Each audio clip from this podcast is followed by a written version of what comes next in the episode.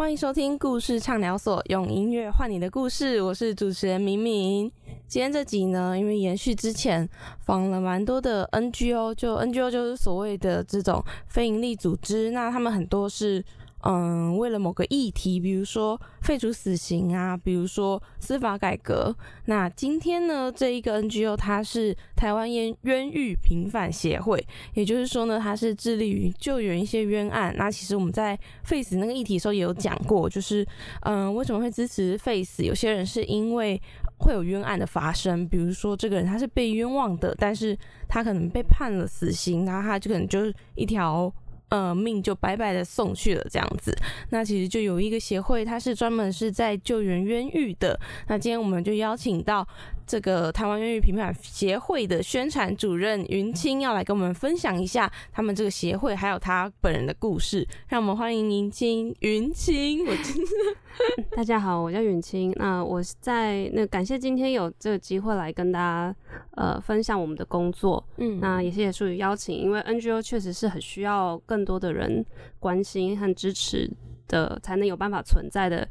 这样子的组织啦，所以很高兴今天有机会能够来到现场。嗯，是因为其实呃。很可能对于有些人来说，嗯，越狱这种事情有点远，就是，嗯，除非我或我自己的家人遇到这样的事情，不然的话，其实好像，呃，离我们生活有点遥远。但其实会做这一系列，其实是想告诉大家，这些都是发生在我们生活周遭，并且很重要的。那在这之前呢，我们想要先问一下云清，就是，嗯，我会很好奇每一个 NGO 工作者他们背后的故事，就是你自己以前是什么？哦，背景出身，就你是念什么科系，以及你是怎么接触到冤狱的？我我猜是法律系，哎，不是哎，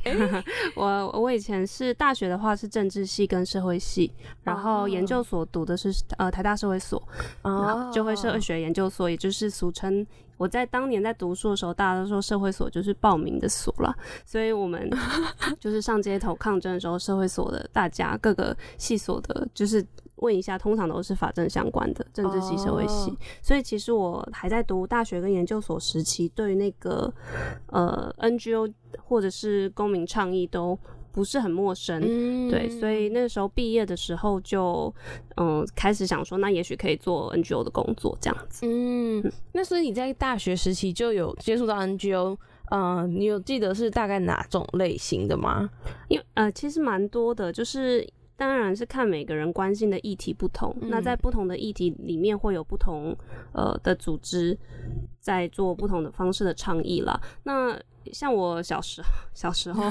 小时候就是关心比较多是跟性别议题有关的，嗯，那呃或者是我自己实际上参与的是一个反破前土地抗争的一个呃台台北市绍兴社区的一个抗争，所以就是有比较。街头式的，或是也有比较，嗯，要到社区要去跟不同的居民访问他们的需求，然后协助他们想。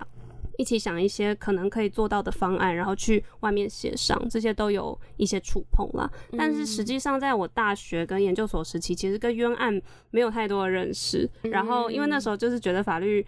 法律我不懂，所以就想说法律系的事情跟我没什么关系。所以呃那个时候当然是比较有名的案子会知道，因为我身边同温层是很厚的，就他们会转，他们会讲，或是会呃去声援。所以我小时候真的听过的。案件真的蛮少的，是来到平原之后才知道说，哎，原来冤狱比我想象中的还要多很多。嗯嗯，因为其实在这之前，我自己自己觉得啦，我可能也已经比一般人还要了解的更多了。但其实著名的冤案也就那几个。那其实呢，今天就是也想要问你，就是那你刚刚说你呃在这之前，虽然说接触到很多 NGO，那同温层也很厚，但是呃你是怎么就是踏进？平原这条路因为不归路，可是说起来其实没有什么浪漫的理由，因为我们其实，呃 NGO 常常会大让大家觉得说我们在做很伟大的事情，出去大家都会说哇，你一定是很伟大的人吧？而且做这么有意义的事情，薪水又很低，通常都会有这种想象了。对对，薪水部分我们先不提哦，但就是到底在做很有理想、很有意义的工作这件事情本身伟不伟大，或是不是很浪漫？我觉得这是可以讨论的啦。那呃，我是觉得从事这个工作的人，也许对这个社会都要有一些浪漫的想象。但在做工作的时候，当下在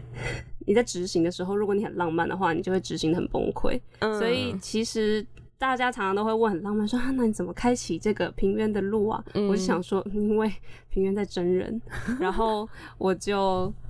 也辗转看到了，所以我就嗯来来来投履历这样子。但当然就是在这个听起来很不浪漫的过程当中，其实我过去参与参与其他议题都是这样，都听起来是一件很不浪漫的。就啊，因为我同学也在里面，所以我就去看看。然后看了之后头洗下去之后，你就会认真做。所以我觉得那个。比较像是怎么碰到冤案这个议题，我觉得是蛮随机的啦。但是你碰到之后有没有想要继续跟着他一起走，我觉得这比较是关键。嗯，对。那我当初就因为大家都会问说你怎么会接触到这个议题，就真的是因为呃脸书上 跳出来说这个单位 在真人，那我就去看了一下这个协会到底在做什么事情。嗯，那个时候是，就是我看到他在真人的时候，应该是二零一七一六年的年底，或是一七年的年初。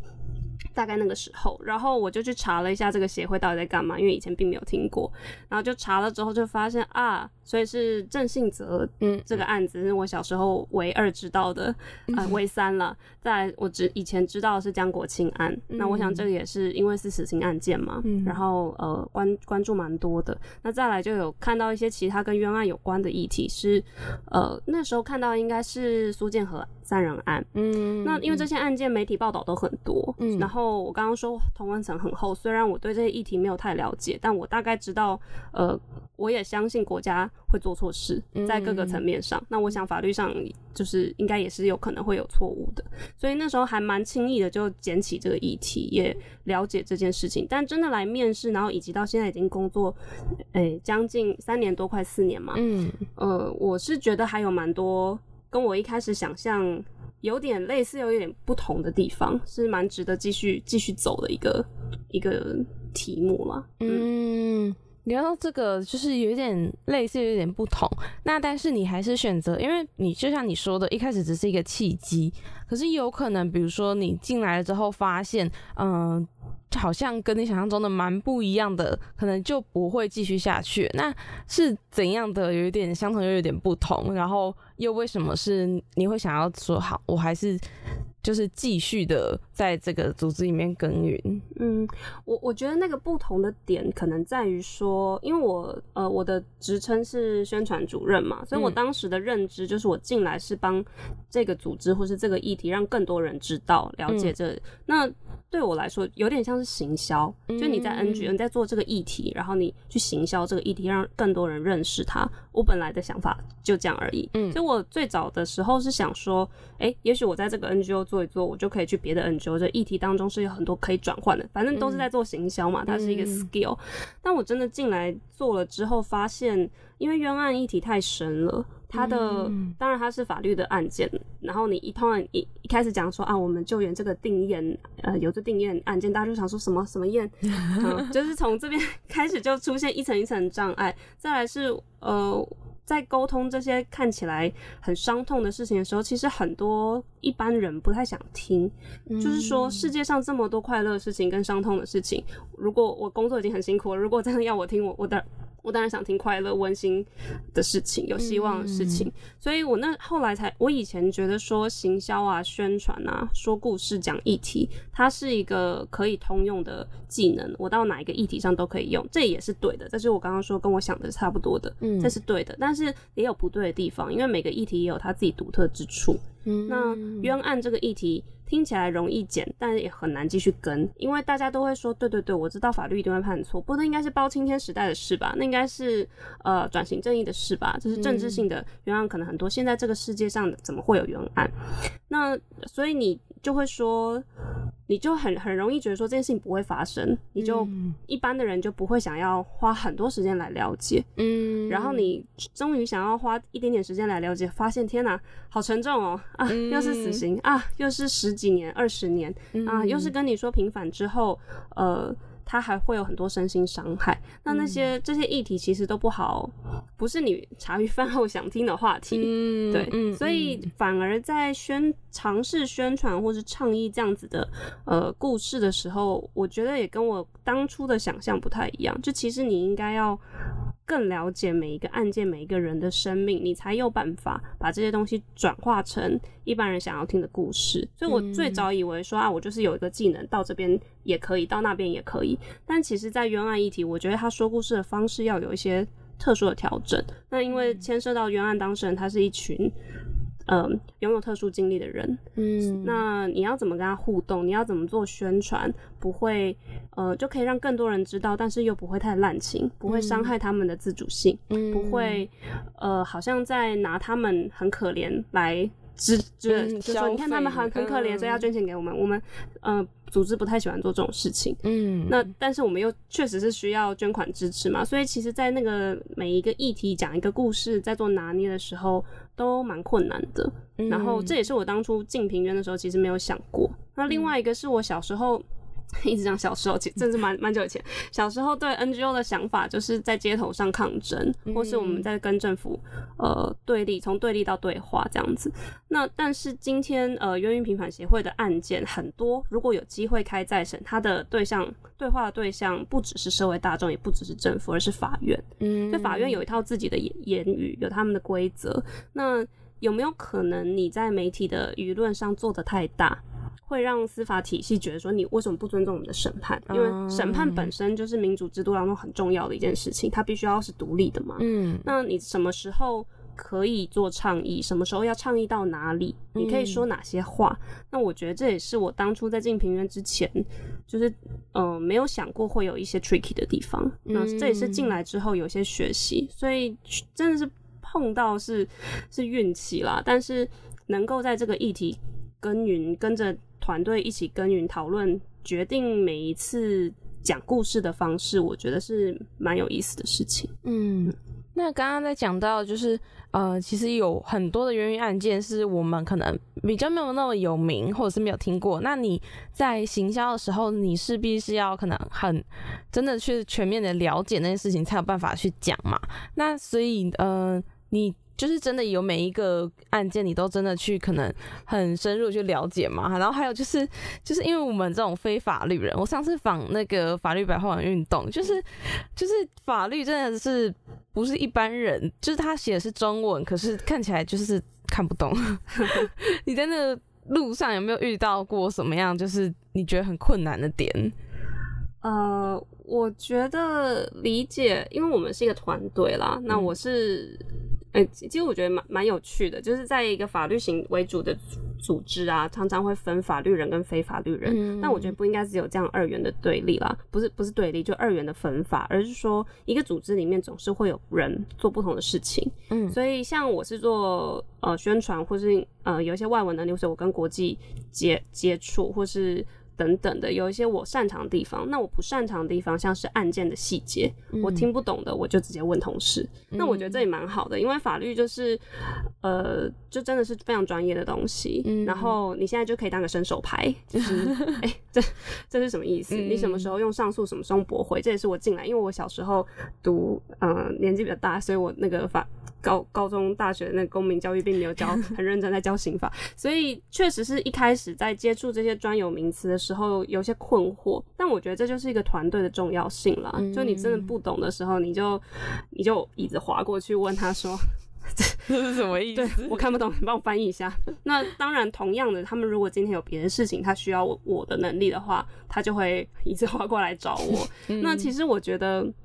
嗯，互相。各有呃有趣、困难跟容易的地方，就每个人那个能力值点在不同的地方了。所以像我们常有些时候要做书状啊，或是要做书状，就送进法院的，要跟法法官沟通的的基础。那或是你要言辞辩论了，你要我们现在也是会用投影片嘛？那那些东西都是你如何让法。法官或是让其他旁听的民众听懂这个案件为什么辩护律律师团会认为说我们在救的人是无辜的，嗯他也需要一些沟通技巧。那这种时候，我觉得团团队的合作就蛮重要的。嗯嗯，所以嗯、另外一个就是说，我觉得有一个蛮困难的点是我们那个组织里面其实有呃配社工，嗯那这很常是因为大家都会觉得说这些就是法律的案件，你在这个法院里面打赢无罪就 OK 了。嗯可是，在我们跟这些当事人亲身互动过这么多，让我们也看了国外研究，我们知道其实呃冤案的冤案的当事人，不管他是被关有没有被关很久，刑期重不重，他有没有被平反，那都是一段一个无端的伤害。嗯那这些伤害有可能会跟其他的伤害合在一起，比如说，如果你被关押很久，你出来有社会复归的问题，你可能跟一般更生人是面临同样的困境，但他不是更生人，他如果要去找更生人协会，他会觉得我我我这个定位很奇怪，嗯但我们的社会并没有一个所谓无辜者或是平凡者的这个这个呃社会福利制度来承接这些人，嗯所以我们的组织后来也发现说，除了法律。呃，案件的诉讼要进行，除了我们要对外沟通，告诉世界上，哎、还有很多冤案之外，其实这些当事人本身的社会性的支持是很重要的。那所以我们组织里面也会有不同的人分工在不同的地方，所以其实我确实是觉得说，看起来是法律兮兮的啦，但是呃，实际上这些法律处理的人，呃，这些法律议题处理的都是一个人或一个一个家庭的人生。那当你这样想的时候，你就会知道这组织不可能只有法律人在里面，它要有很多其他的人。那当然，大大家一开始要先熟悉一些基本的用语，我们沟通才可以顺畅。但我觉得应该不是太困难的事情。嗯，其实我一开始在关注到这一些案件的时候，在最最最一开始，我会觉得说，嗯，跟我有什么关系？就是因为对大众来说相对的比较遥远，但是其实，呃，你如果放到那个人身上来看，因为对我们来说，他就只是报纸上的一行字而已，可是对那个人来说，他可能是他的一辈子，那他会遇到的跟他所受的伤害，可能远远的比我们想象中的还要多。那但是你自己在接触，不管是光是看案件本身，或者是你见到当事人，就是你会觉得那种负担有点重吗？就是因为比如说你们很想要去救援一个人，可是那个难度通常是很大的，那会不会有一种心理负担？就是会觉得说，嗯，好像这些人是就是掌握在你们的手中，然后你们很想去救援的那种心有余力不足的感觉。是我们那个在对外宣传的时候，常常会说一句话，我们说冤案救援是绝望的工程。就你好像在啊，后面这是我自己加，前面这是之前就有段这样子的 quote。那我觉得那个绝绝望工程这个譬喻是蛮蛮贴切的。就你好像在，比如说你在盖一个桥，然后你盖到一半，然后你不知道你要盖去哪里，你也不知道你什么时候盖得完。桥总是要前往某某某个地方嘛。嗯那我觉得这这个绝望感，对于呃，像刚刚你有提到说，会不会碰到当事人的时候，觉得心里有点负担？那我觉得那个负担有很多不同的层次，一定会有负担的啦。但那个负担的点可能是，嗯，假设我们今天呃碰到。哦，先先讲一下，我们协会有几种不同的当事人，他们的状态会不太一样。嗯比如说有可能是他写信啊，或是他家人打电话说啊，我碰到这个案件，他进去执行了，那他人在监狱里面，可是我觉得他是冤的，你可以帮我看一下，这个我们叫伸冤人。嗯那我们并不是他打电话来，我们就说对你都很无辜，没有，我们还是要先看一下案件。那但是这部分就会有第一个心理的负担，就是说我们组织很小，人很少，那义务律师跟志工当然很很帮忙，可是终究是有极限的。我们现在呃成立到现在八年左右，那喊冤的信件有一一千多，呃一千四百多件，嗯那你每一件都要看完，因为你刚哦刚刚有看到后面呃有一些问题是说会不会救错人，那我们当然超怕的，所以你要如何赶快救他，确认他有没有办法协助。同时又兼顾我们千万不可以救错人的这个、这两难，其实蛮困难的。然后在这当这两件事情都想要做好的时候，你的审查时间就会拉很长。嗯所以当还只是申冤人，我们还没有要立案呢，还没有开始救援，法律上都还没有动作的时候，他打电话过来说：“请问我啊、呃三年前有寄一个 案件给你，目前进度到哪？”光是这通电话，你可能心中想说：“天哪，我怎么动作这么慢？我是不是让他等了？嗯那他会不会就这样无端端的等待我的结果？”嗯那这也是第一个。那另外一个可能是我们好，我们立案救援了，我们觉得这案件很有问题，那可是救了之后也出手了，法院拒绝了，好，那怎么办？嗯，那我们要怎么跟当事人说？呃，我我我我试了，就是那可能我们要再接再厉，这样。那这个可能是对自己的，就是对工工作者来说，要自己要调试的啦。就你工作不会每天都顺畅，但我觉得比较大的挑战是说，你要怎么样把。这个不如意的结果告诉这个当事人，嗯，或是告诉他的家属，因为他们才是承受的人，我们只是尝试帮忙，但没有用，他们是已经无路可走的那一群人，所以我想那个心理负担大。倒不是大在说啊，你碰到你们让我压力好大，或者我救你们救不出来，心好累。倒不只是如此，而是说你要知道，你救不出来是他在受苦，我们受的苦其实没什么，我们就是啊得到一个书状被驳回的结果，就就也还好。但对他来说，他就是一天，他拿到那驳回的呃结果，他就要继续待在监所里面躲一天，他就要多背负这个呃他认为莫须有的指控再多一天。所以我觉得这个。刚刚说那绝望工程，那个绝望感大概是在这，倒不是说啊，为什么我都做了都没成效，而不是，而是我做了没成效，而且对你们的伤害没有办法降低，我觉得是这个心中会有一点呃失落了，这是一定会的。那所以我觉得相形之下，就是参与这个绝望工程的。我们来说，在盖桥的这些人来说，我觉得我们辛苦都没有不是很重要，因为当事人就我们都尝试理解说被冤是一个很痛苦的事，嗯我们都尝试理解说你明明没有做的事情却被抓进去关，嗯被关了十几年，甚至是可能你被判了死刑，你在这个。死刑犯在看守所里面待了每一天都不知道明天会不会被执行日子，我们都尝试想象，嗯，但我们工作者毕竟不是当事人，我们其实不理解他到底经历了什么。我们大概知道，但我们永远不会知道，嗯。那所以我觉得这个绝望工程的概念也是一样的。我猜测工作者可能有时候会丧气啊，或是怎么。怎么法院都一直驳回我的诉状，这是很很合理的想法。但是当你回头想想，其实更痛苦的人是别人，嗯，你就不会把自己的负面情绪放这么大。这是我自己在调试的方式啊。我不，我也蛮好奇，就是其他 NGO 他们在倡议面临困境的时候是怎么调试的。但我自己的想法是，我我伤心失落也没什么意义，就是赶快把事情做好。嗯，我的想法大概是这样子。但是这样子的话，等于说你自己又多承接了一个，就是因为你有想到那些当事人或是他的家属们，我觉得，哎，你的调调试还蛮蛮特别的，因为对我来说，这样好像是在多一个负担的感觉，就已经不是只有我难过而已，而且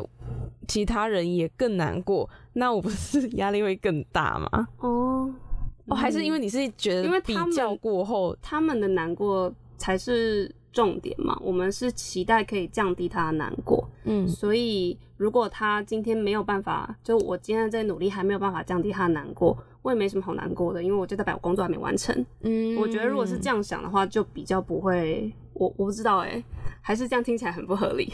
也有可能是，嗯，可能你想到了他们会有多难过，你就觉得哦，相形之下我好像还好哦，我觉得那个重点就是放在如果。因为我觉得会很挫折，会很难过。有一个重点是觉得说，我做了这么多努力，嗯，我们那么那么用力，为什么别人看不到？但我我觉得我不太像是这样子想事情的人。我是觉得，嗯，大家都这么努力了，而且他应该比我更更伤心。嗯，所以就我我觉得把那个我放小一点点的话，比较可以处理这一些。嗯，了解。哎那你就是你有接触过这么多的案件跟一些当事人啊，就像你刚刚说的，可能嗯怕救错人，或者是怕每一天都在跟时间赛跑，因为你呃如果以设身处地来想的话，如果你是他，就是对他来说每一天就是他都多冤了一天，就是我为什么要待在这里？我明明什么都没有做，那呃那种感觉就是你有没有经历过？可能你遇到他们，然后嗯。对他们，就是你实际见见到那个当事人本人的时候，有没有呃那种感觉是可能怀疑说他是不是被冤的，或者是你在接呃接触他们的时候有没有一些什么特别的经历？哦，我觉得呃，接触当事人本身是一个很神奇的 moment，每一个当事人。呃，我觉得这就是跟人与人接触本身就会有一些自己的呃互动啦，因为每个人的个性差很多。那对我来说，我进平原的时候已经有几个救援的案，当然已经有很多救援的案件。那我认识这些人的机会都是先透过文字，我都是先认识他的案子，我都是先知道司法如何误会他。那我们现在救援到哪里？那有一些人可能已经平反了，就是我认识他都是。就是他们每个人的案件的时程不太一样，可是当你今天碰到一个他本人，就他这样走过来，然后跟你打招呼说：“哎，我是谁？我是我是郑信泽，我是陈龙奇，我是张月英”的时候，你都会有点无法连接哦。就是我那天在看这个。有罪判决的时候，上面写的这这个就是这三个字，嗯，是在你认识他本人之前，他就是三个字而已，嗯，他是某一个想象中的当事人，他也许做了某些坏事，所以法院认认定他有错。那有一群人就是辩护律师认定说这三个这三个字的人没有这么做，所以就都是文字跟文字。那你今天看到这个人的时候，我觉得那个这一切都会。变得比较立体，嗯，所以像你刚刚说，会不会碰到这个当事人有，嗯，你可能更生气。你刚刚是提到说，会不会看到他觉得，哎，你真的有被冤吗？对。但另外有有个有种可能是你看到他之后，我看文字觉得还好，我看到你本人之后，我哦，我感受到你的这个那个冤感。我觉得这真的是确实是会发生的，这就是只有在你跟。人互动的时候才感觉出来，有一个很玄的东西啊，就是我们在审案、在审查这些声援人信件和呃判决的时候，我们会说，呃，因为我们的救援的前提是真实无辜，嗯，真实无辜理论上就是你要完全没做这个事情，然后法院却判你有做嘛，嗯，呃，而不是量刑，比如说我真的等下。这个节目结束，一言不合我打你一巴掌，然后我被判了十年哦，我觉得这判太重，但我真的有打你，像这样子的话，平原是不收的，所以是真实无辜，是事实上的。但有另外一个很玄的名词叫做真实无辜感，就有时候那个感很重要，但是。说它很重要，又好像降低我们那个 客观 的标准。但其实那个感，有些时候是我们看了案件之后有一些疑点，或者说我们有一些疑惑之处，然后我们就会这时候不一定会马上立案，我们会去找这个当事人去监监所看他，或者如果他已经执行完毕，他出来了还喊冤，嗯，就是我们就会去看他。本人跟他确认，当面确认一些事情。那当然，当面谈是比文字了解更多。但我觉得第二个更重要的事情，就是你可以感受那个感觉，这个氛围。那氛围是有些，我觉得是蛮重要的，做判判断的基准。但当然还是最重要，要不要立案，能不能救，还是就他的案件的呃证据构造来看。所以，只是那个那个真实无辜感这件事情是。我觉得是有个 bonus 的，就是你如果看了这个案件，已经觉得有问题了，你再去找到这个人，比较可以呃确认原本的想法有没有合理。嗯嗯。那刚刚有提到说会不会救错人？诶，我觉得这个是就是所有在做冤案救援的单位最害怕的事情，就是是一个梦魇嘛。因为有一天我 救错人了怎么办？那目前呢？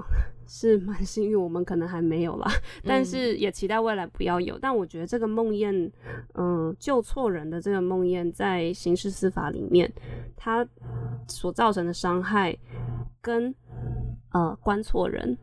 判错人、杀错人。相比，我觉得 一个平原组织救错人的危险性或风险可能是比较低的。嗯，那当然，我我觉得我们当然是有可能犯错，所以刚前面才提到说审案的时候，我们真的蛮谨慎的，因为很担心，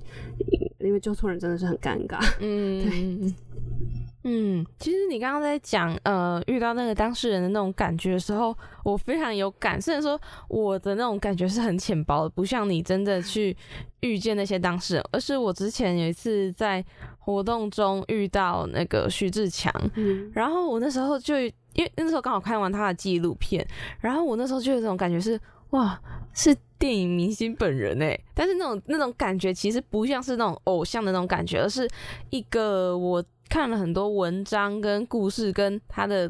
纪录片之后，看到他这个活生生的人，然后要把那个故事连接在一起的感觉，是我觉得虽然说很多人会觉得感性是一件很不科学的事情，可是我相信那种感觉，就是嗯，你看见他的时候，你可能会更当然最重要的是呃科学上面的一些根据啦，但是那种那种感觉也是很真实的，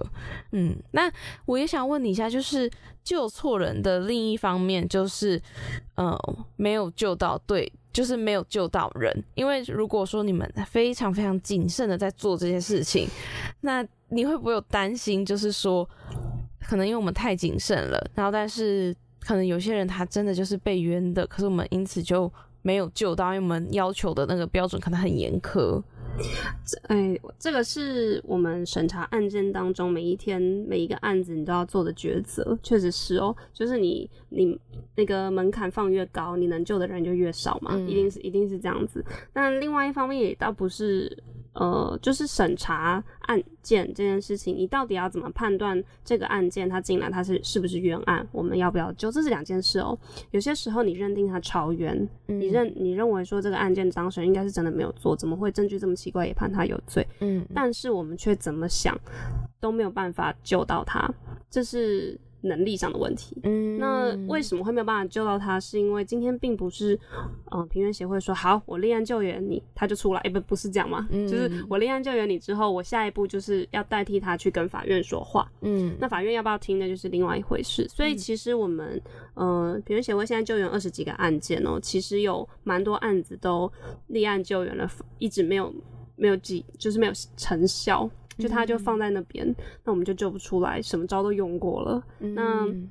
这个也是第二个困扰。就第一个是我们门槛要抓多严，第二个是你真的立案之后。就没进展，然后你跟当事人说好，那我们平原协会决定立案救援，那很 happy 啊，开心。过了三年，请问一下是现在是救到哪？那我觉得也很常会有这个状况。那特别长的就是像如果他是卷入性侵害案件的话，嗯，性侵害案件，因为他这个案件的本质是他证据通常比较少，科学性的证据通常比较少，那比较常是一些间接性的或者是呃证人之间。呃的公诉，那这些案子要判也很难，审判也已经很困难了。嗯那你要翻案更难，嗯，因为你没有。如嗯，怎么说？如果说你要判一个人有罪，呃，法官必须要建筑一个有罪的城堡，好了，嗯，那他就要，比如说这边有一个 DNA 证据，有一个血迹，有一个什么，有个证人，然后把这个房子盖好，嗯，那这是一个很很很坚固的城堡，就是一个很棒的有罪判决，那就很稳固。那同样的，就如果在性侵案件的话，我们常常看到那个建建构起来的东西都很松散，它就像是在流沙。上面一样，就盖了一个流沙上面盖了一个城堡。那这个好，嗯，怎么也不是说好处，就是这个难处就在于说，他当初已经很努力在流沙上面要盖一个房子，已经很辛苦了。就是法官们他们都一直说性侵案件是很难审判的，因为他证据就很少。好，那他不晓他好不容易盖好了之后，你要拆他房子也很难。嗯，因为你常常发以流沙这件事情，就是如果这是一个站在实地上的房子，你拆掉。错误的那些，你把错误的有罪判嗯的证据拿走，这房子就会垮，那他就会你就击溃了这个有罪判决嘛。但如果今天这个房子它站在流沙上，你拿掉了明明有问题的证据，它还是会站在那边，因为它的底是不扎实的。嗯，所以当他判有罪的时候没证据，你要翻案的时候你也没东西可翻。嗯，所以这就是性侵害案件呃救援非常困难的一个点。那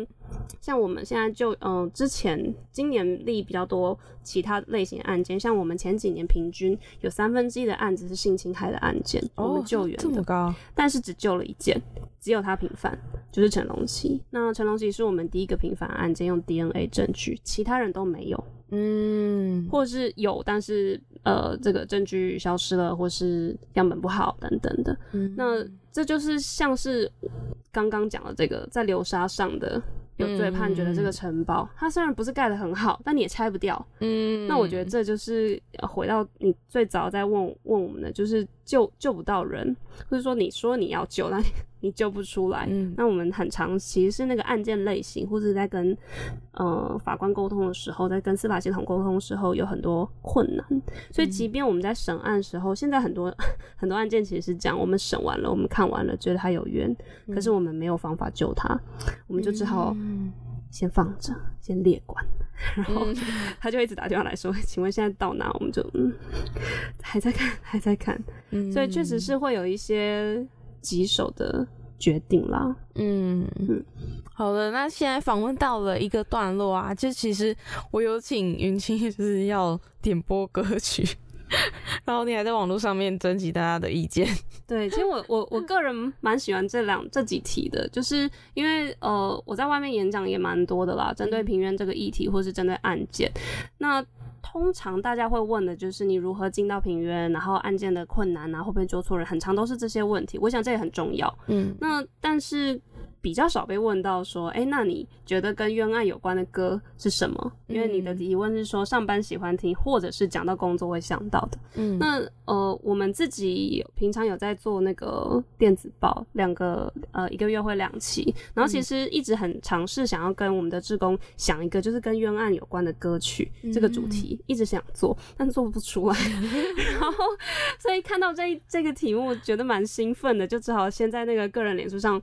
呃。搜集一下意见，然后我也确实，我就请大家提，就我就提问说，如果要你点这样子跟冤案有关的歌，你会你会点什么？然后我确实收到了很多跟我想象中，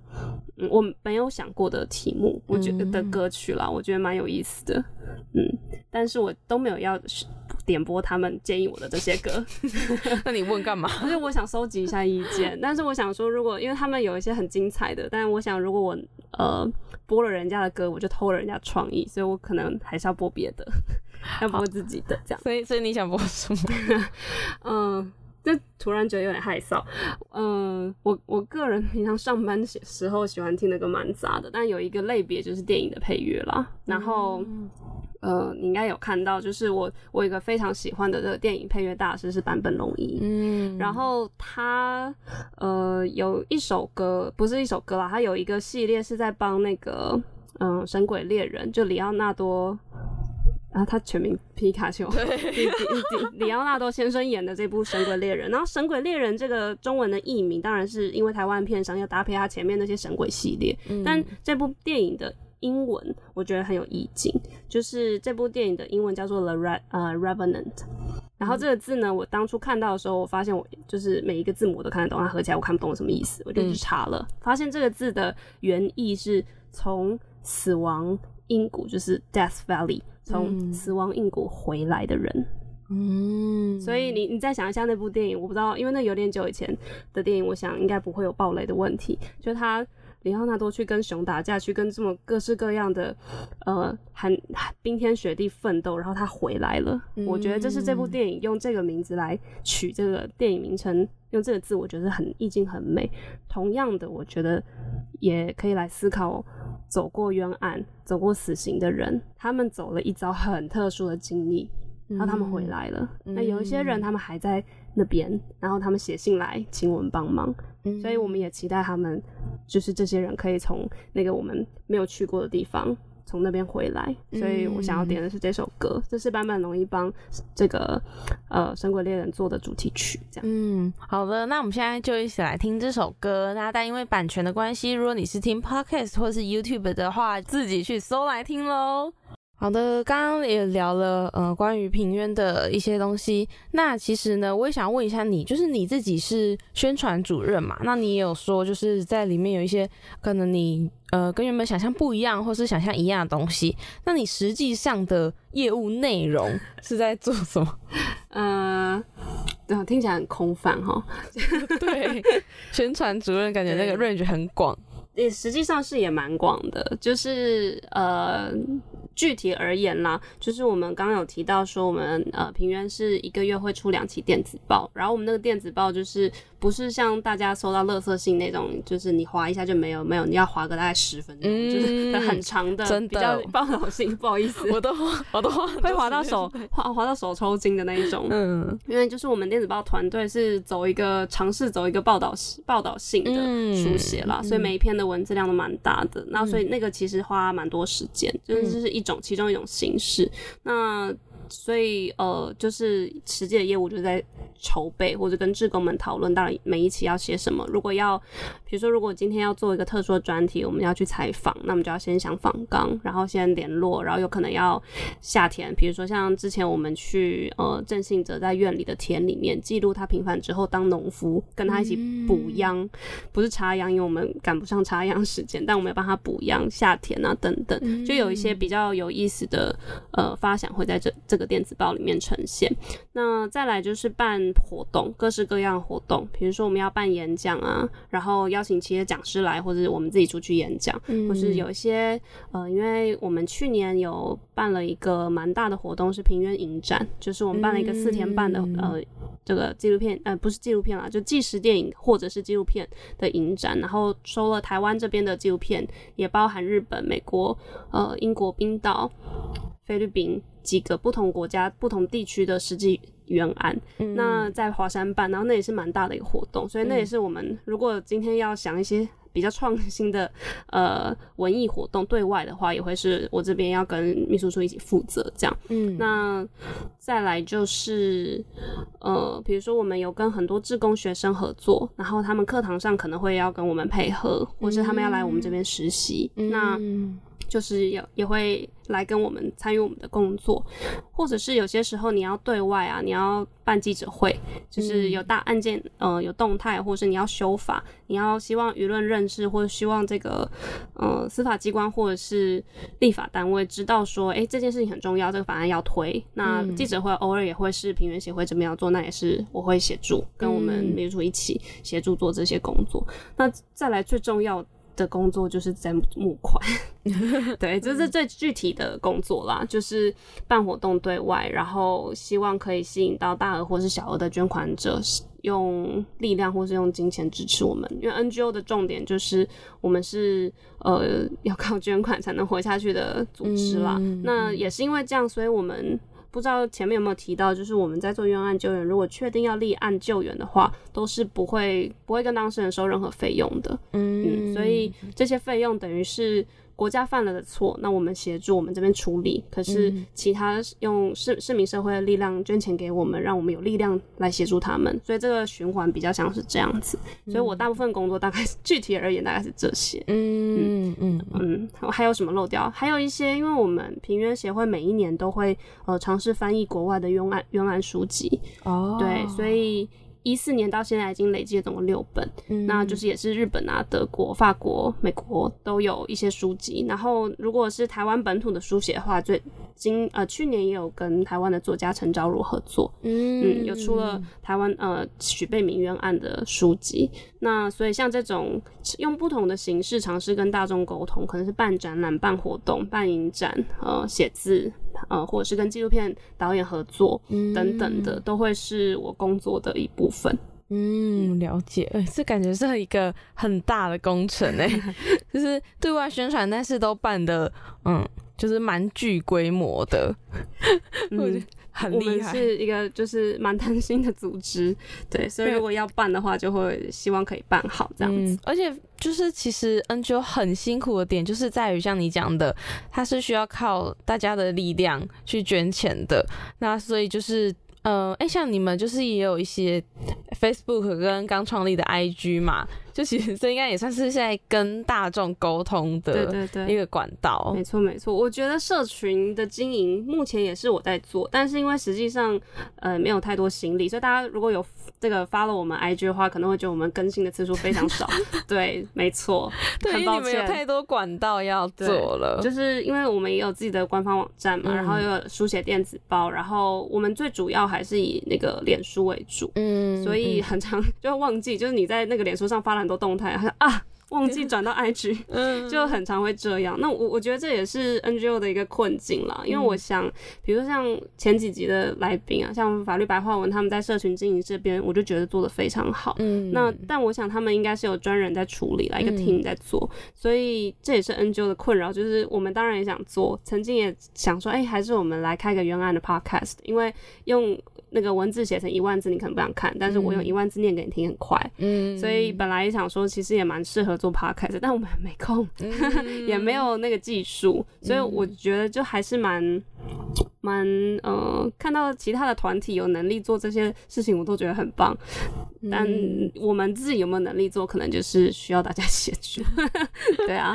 那你说就是你们比较多是在 FB 嘛？那我们是上网搜寻，就是。台湾冤狱平反协会，对，其实不用搜台湾，就打冤狱平反协会，就就会看到我们在脸书上是这样。然后我们 logo 是有蛮神奇的，是一个上面是青，好像没有更大的，上面是青绿色，下面是深绿色的一个像是钥匙孔的东西。嗯，然后有点当初设计的概念就是希望可以打开，用这个钥匙打开。嗯，检索的门让大家回家。那大家如果仔细看那 logo 上面有一个白色的，像是格子。对，格子。对，那格子当然是和平嘛。美国的 Innocence Network 跟就他们也是用这个和平做象征。那它同时也是我们平原在拍照的时候，大家如果看我们照片会常看到我们会把手伸出来，我们也是在做这个，我们叫平原手，就是伸出援手的概念。哦。对，所以就是我们的 logo 大概是长这样。嗯。那如果要订阅你们的电子报，因为其实我自己有订阅，而且你们是真的很用心，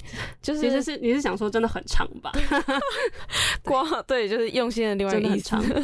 但是就是因为可能很多案件它不是三言两语可以讲得清楚的，那所以我觉得真的很很希望大家可以透过这些管道去多多关注你们。那要怎么去订阅你们的电子报？呃。有几种不同的管道啦，通常我们贴文最下面都会有连接，写订阅电子报。但大家也可以搜那个我们到我们官方网站，就是你也是打台湾 Google，就台湾源于平反协会会会有一个地方就会进到我们的首页，然后最上面有一排是就是。那边就有一个订阅电子报，按下去就对了。嗯，所以就会每两周收到。我们是十号跟二十五号要要会会出刊，会骚扰大家。但是一一个一个月两封信寄到你信箱里面，应该也还好啦。嗯。哇，对你们来说不是很还好，对我们来说比较累，但是因 也是因为有很多志工支持。对，其实我觉得 NGO 有个另外重要的地方，就是除了捐钱呐，其实是有很多人默默在帮忙的。嗯那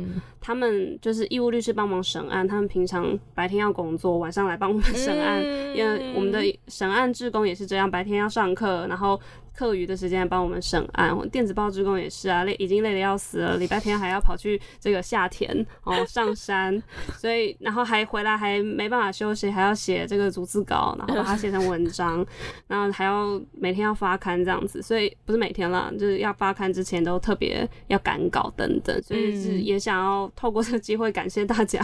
这些志工们对我们的支持，嗯。那呃，其实就是讲到现在，那呃，因为你刚刚有讲到一些比较大的冤案嘛，那你们现在有没有哪一些是可能还在进行之中，或者是呃，你们希望大家比较关注的一些案件？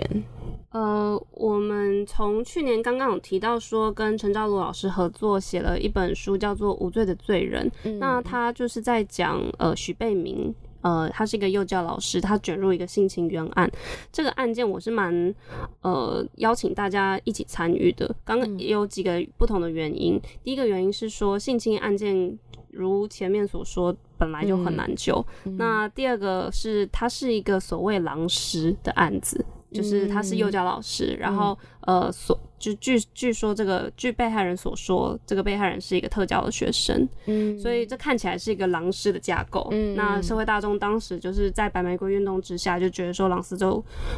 就是都嗯，就很可恶啊，都很可恶。所以呃，这个案件在被被判的时候，还有在后来尝试救援的时候，都蛮辛苦的。那呃，今但是今年就是呃，从今年年初开始，平原协会这边就跟着招老师，因为有书出来了，有一本十万字的书，好好的跟大家讲为什么这个案件有问题。嗯，那呃，因为这个案件牵涉到很多不同的议题，特别是对于我们对于小朋友。或是对于小朋友说的话，我们常常会觉得小朋友不会说谎，嗯，那但实际上真的是这样吗？那到底这个以许贝明案来说，这个被害人，这个他是当时是。八岁，但他的心智年龄大概是三岁哦。这样子的孩子说出来的话，我们要如何解读？我觉得这是整个社会都应该思考的议题。尤其是现在，就是小朋友比较少嘛，所以家长很很很很保护小朋友，老师当然也是。所以，呃，要如何正确理解这些小朋友说的话，用正确的方式跟他们互动，你才不会明明没有的事情，他就是他讲了 A，但是我们却误解了 B，误解成 B，然后因而去判了一个人有罪。那这就是很多的。重的错误，也许那个小朋友真的被欺负了，但老师就是那个对象不是现在被抓的人，那是不是代表有个真凶在外面？所以我觉得这个这个议题是蛮值得大家关注。然后当刚好我们今年就是想要，不是刚好啦，就我们今年有呃启动一连串的校园巡回的讲座，搭配这个书，也请赵老师跟我们到处去讲。所以呃，如果大家想要关心这个案件的话，我觉得许贝明案是可以呃优先尝试啦，因为他。是我们今年很很期待可以有一些结果的案子。嗯嗯嗯，我觉得这个案子让我感触蛮深的，因为其实大家在呃遇到一个案子的时候，很容易会有一些先入为主的概念，比如说，嗯，像冤案的人感觉应该就是那种跟监狱里面的彪形大汉不同，他可能就是要特别斯文，然后。彬彬有礼那样子，然后或者是，但是想到这种，你看，就是他又是特教学生，然后又是一个师生的这种权利的关系，就会很容易，嗯，会有一些原本就带有的偏见。那或许，嗯，透过不管是你去看这本书也好，或者是去看平原的网站也好，就是，嗯，我觉得可以多去了解一下，呃，各方说法，以及就是如果你是，